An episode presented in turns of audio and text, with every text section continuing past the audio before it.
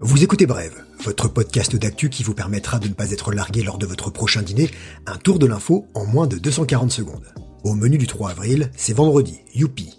Face au coronavirus, au Brésil, le chef à plume serait capable de proposer de danser la carioca, back in black pour les lycéens.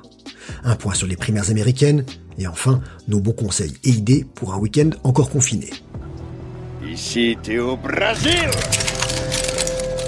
Terminé la feijoada et la caipirinha. Pour délivrer le Brésil du mal du Covid-19, son président Jair Bolsonaro préconise une grande journée de jeunes religieux. Et ce sera dimanche. Alors que les dirigeants du monde entier s'entourent de scientifiques, lui prend ses conseils auprès de pasteurs évangéliques qui, pour certains, refusent de fermer les portes de leurs églises malgré le risque de contamination. Le pays compte déjà 8000 cas confirmés et plus de 300 morts, des chiffres qui devraient doubler dans les prochains jours. Le leader d'extrême droite appelle les Brésiliens à se rendre au travail pour relancer l'économie, sa priorité.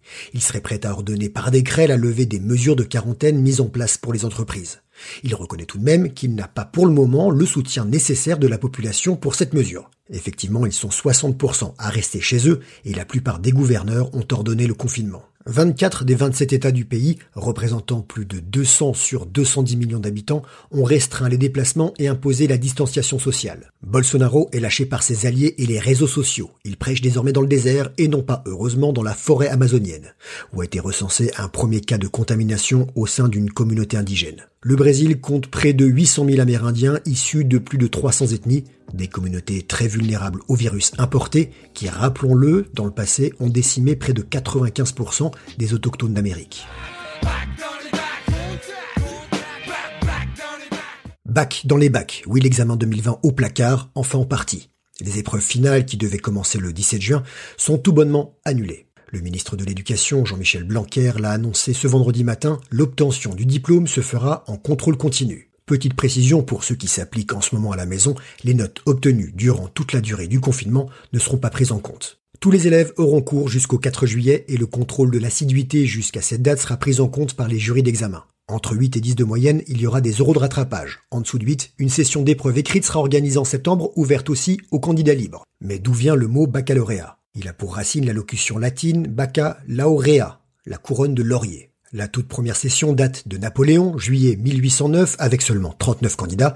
Il paraît que l'examen qui consistait à un entretien oral a été quasiment donné, comme celui de 1968. Et en disant cela, je sais que je vais me faire tirer les oreilles. Petite info pour les élèves de troisième, le brevet sera en contrôle continu, là aussi jusqu'au 4 juillet. Et pour les élèves de première, pas d'écrit de français, mais l'oral est maintenu. Lâchez TikTok et Insta, noyez votre chagrin dans alcool d'Apollinaire ou dévorez des cannibales de Montaigne, c'est au programme.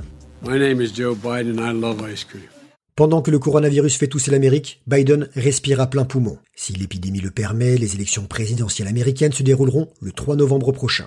Joe Biden, favori de la course à l'investiture démocrate, semble gagner la confiance de ses concitoyens.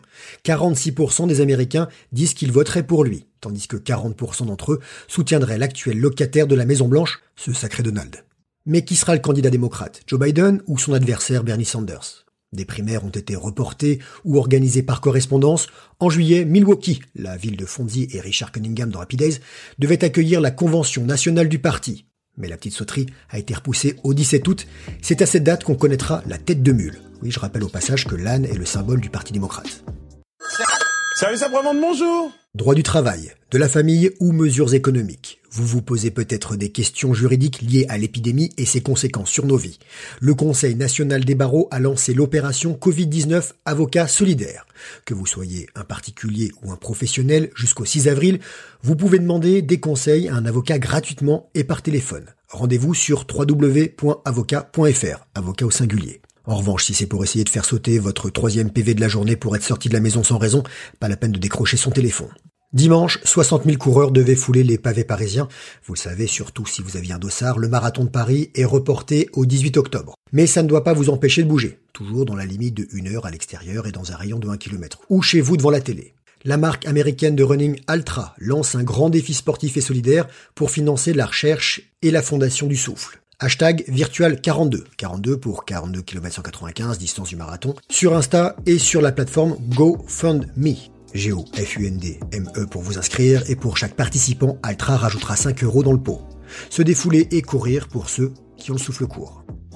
Voilà, c'était bref, fin de la deuxième semaine de votre podcast d'actu moins de 240 secondes, ou presque, oui parfois on déborde légèrement. Vous êtes de plus en plus nombreux à nous écouter, merci à tous, on se retrouve lundi, même podcast, même heure, suivez-nous sur les réseaux sociaux, n'hésitez pas à vous abonner aux plateformes d'écoute, à liker, à commenter, parlez-en autour de vous, car l'info ça se partage.